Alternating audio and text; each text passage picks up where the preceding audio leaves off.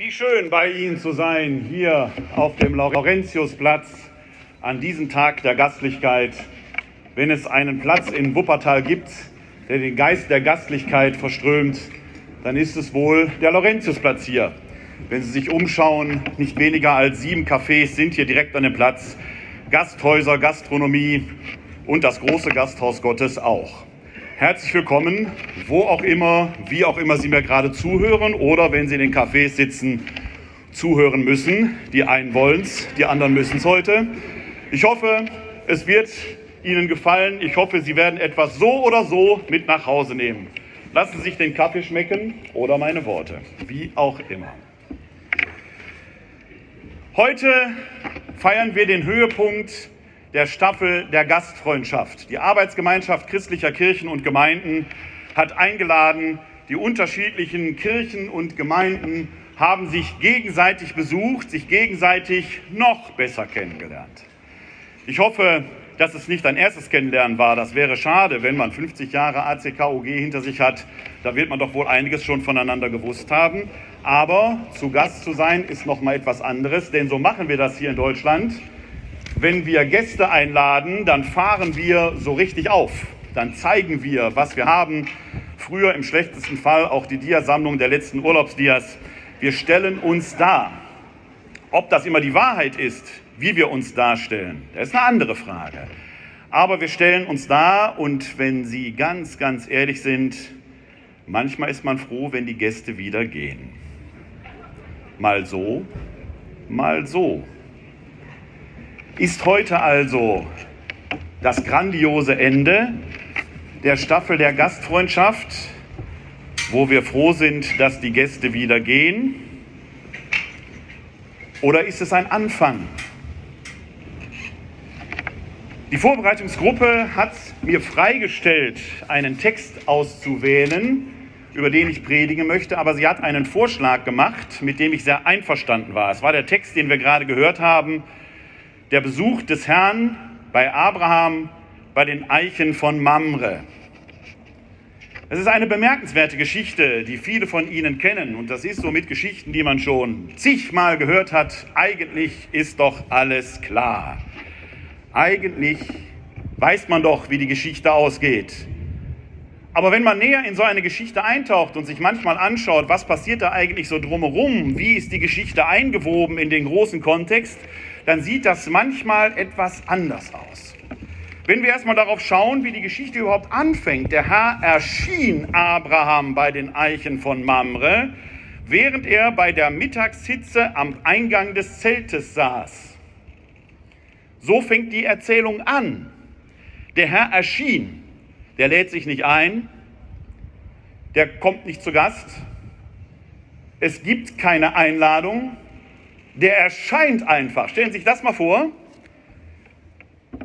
Die ungeliebte Verwandtschaft steht plötzlich vor der Tor, Tür und erscheint. Jetzt ist es bei Gott sicherlich nicht so, dass eine ungeliebte Verwandtschaft ist. Das Gegenteil wird der Fall sein. Immerhin hat Abraham mit Gott schon mal gesprochen, einen Bund geschlossen. Er hat ein Versprechen bekommen. Deine Nachkommen werden so zahlreich sein wie die Sterne am Himmel und wie der Sand am Meer.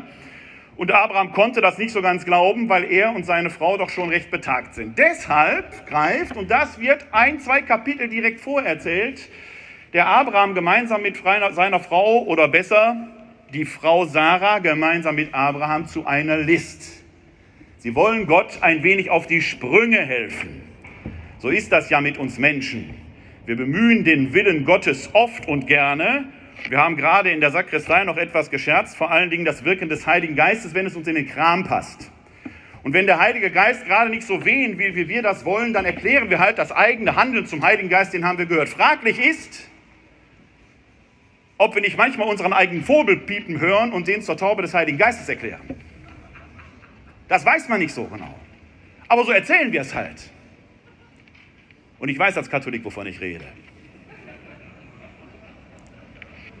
Gott erscheint in der Hitze des Tages, während Abraham vor dem Zelt sitzt. Könnte auch eine Fata Morgana sein. Man weiß es nicht. Abraham, die hat sich jedenfalls zusammen mit seiner Frau Sarah, oder besser gesagt seine Frau Sarah zusammen mit Abraham die Dinge schon mal in die eigene Hand genommen und hatten die Hagar ins Spiel gebracht, die dem Abraham ein Kind gebiert in den Schoß der Sarah hinein, damit es formal nach damaliger Väter Sitte das Kind des Abraham und der Sarah sei. Hat Gott ins Handwerk gepfuscht, könnte man sagen. Und jetzt erscheint Gott. Wenn man die Geschichte als Ganzes liest, nicht nur diesen kleinen Passus, dann wird das interessant. Denn kommt Gott jetzt vielleicht auch vorbei, um mal nach dem Rechten zu sehen, um den zur Rechenschaft zu ziehen, um zu sagen, so haben wir nicht gewettet, mein Freund. Eigentlich war die Geschichte ganz anders gedacht und geplant von mir. Gott erscheint. Und dass hier möglicherweise der Abraham ein schlechtes Gewissen hat, kann man in der Geschichte immer wieder spüren, denn für einen Gastgeber ist er äußerst servil. Der rennt Gott entgegen. Und der Herr erscheint, jetzt steht das nicht so ganz genau da, in der Gestalt dreier Männer, dreier Engel, dreier Wesen, was auch immer. Auf jeden Fall kommen drei Herrschaften zu Besuch. Und Abraham ahnt, in denen ist der Herr zu Besuch. Er eilt ihm entgegen. In der Mittagssitze, ein älterer Herr, er fährt das Beste auf, was er hat. Gut, das würden wir nicht immer tun. Kommt drauf an, wer zu Gast ist und was wir machen wollen. Er fährt das Beste auf. Er lässt das Kalb schlachten. Er bewirtet sie. Er wäscht ihnen die Füße und fällt ihnen zu Füßen. Das stellen Sie sich mal vor, wenn Sie irgendwo zu Gast sind. Ich weiß nicht, ob Sie das so gemacht haben, wenn Sie die anderen befreundeten Gemeinschaften und Kirchen in Ihrer Gemeinde zu Gast hatten. Ob sie da zu Boden gefallen sind? Wahrscheinlich nicht. Sie haben sich von der besten Seite gezeigt, das wohl. Aber zu Boden gefallen ist da wahrscheinlich keiner, würde ich mal steil vermuten. Der Abraham weiß, was er getan hat. Er hat Gott austricksen wollen. Er hat ihm ein Schnippchen schlagen wollen. Er hat Gott auf die Sprünge helfen wollen. Und da ist man gerne gastlich wenn man ein schlechtes Gewissen hat. Die Geschichte geht noch weiter. Direkt nach dieser Begebenheit hier wird Gott nämlich seinen eigentlichen Plan offenbaren. Die Sarah soll den Sohn gebären. Und sie wird noch einen Sohn gebären, worauf die Sarah lacht, weshalb das Kind später mal Jitzak heißen wird. Und sie lachte. Die kann es nämlich nicht glauben, weil es ihr schon lange nicht mehr so ergeht, wie es Frauen in dem Alter eben nicht mehr ergeht. Sie wird irgendwann den Sohn bekommen, aber da sind wir noch nicht. Gott zeigt dem Abraham nämlich, was passiert, wenn man nicht aus freier Seele, aus freiem Herzen gastlich ist. Die Eichen von Mamre befanden sich oberhalb der Städte Sobon und Gomorra. Die Geschichte brauche ich nicht weiter zu erzählen. Gott sagt dem Abraham, diese Städte haben es nicht verdient, weiter zu existieren. Und Abraham handelt. Abraham handelt mit Gott, der lässt es nicht sein. Da kann man noch so viel beten und dein Wille geschehe wie im Himmel und wie auf Erden. Der Abraham handelt und genau darin wird er uns zum Vorbild. Brot fällt nicht vom Himmel. Brot entsteht, wenn wir die göttliche Gabe mit menschlicher Arbeit verbinden. Wenn wir die göttliche Gabe, den Weizen, mit der menschlichen Arbeit des Anbauens, des Erdens, des Malens und des Ausbackens verbinden. Dann entsteht Brot. Im Vater unser beten wir, unser tägliches Brot gib uns heute. Es wird nichts vom Himmel fallen. Es entsteht erst, wenn Gottes und Menschenwirken zusammenkommen. Die große Versuchung ist, dass der Mensch die Dinge in seine Hand nimmt, wie der Abraham es versucht hat und lernen muss, so geht's nicht.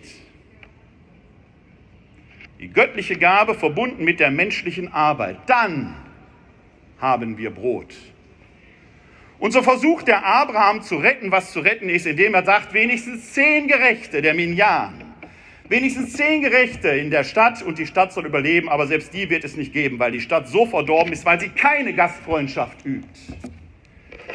Was hat das alles mit Ihnen hier auf dem Lorenzusplatz zu tun, die Sie in den Gasthäusern hier sitzen oder zu Gast sind, hier direkt auf dem Platz? Wir müssen vielleicht lernen, dass wir heute nicht das Ende der Staffel der Gastfreundschaft feiern, sondern den Beginn von etwas. Der Besuch Gottes, der Besuch des Herrn bei Abraham ist ja eine Korrektur. der zur Veränderung führt. Auch Abraham lernt, dass nicht alles so nach seinem Strich geht. Wenn der Herr erscheint, wird die Welt verrückt. Die Maßstäbe der Welt werden verrückt. Wenn Sie für sich sagen können, der Besuch der anderen Kirchen und kirchlichen Gemeinschaften in unserer Gemeinde, in unserer Kirche hat uns verändert, dann ist es gut gelaufen. Wenn Sie zum Schluss gesagt haben, schön, dass ihr da wart und gedacht haben, geht eurer Wege, dann haben wir noch Nachholzeit. Heute soll der große Anfang sein. Vielleicht hilft ein Satz aus dem Hebräerbrief. Dort steht im Kapitel 13, Vers 2, Vergesst die Gastfreundschaft nicht, denn durch sie haben einige, ohne es zu ahnen, Engel beherbergt. Vergesst die Gastfreundschaft nicht, denn durch sie haben einige, ohne es zu ahnen, Engel beherbergt. Wenn wir ganz ehrlich sind, ist in den Cafés oft mehr los als hinter mir in der Basilika. Ich vermute, es wird Ihnen in Ihren Gemeinden oft ähnlich gehen.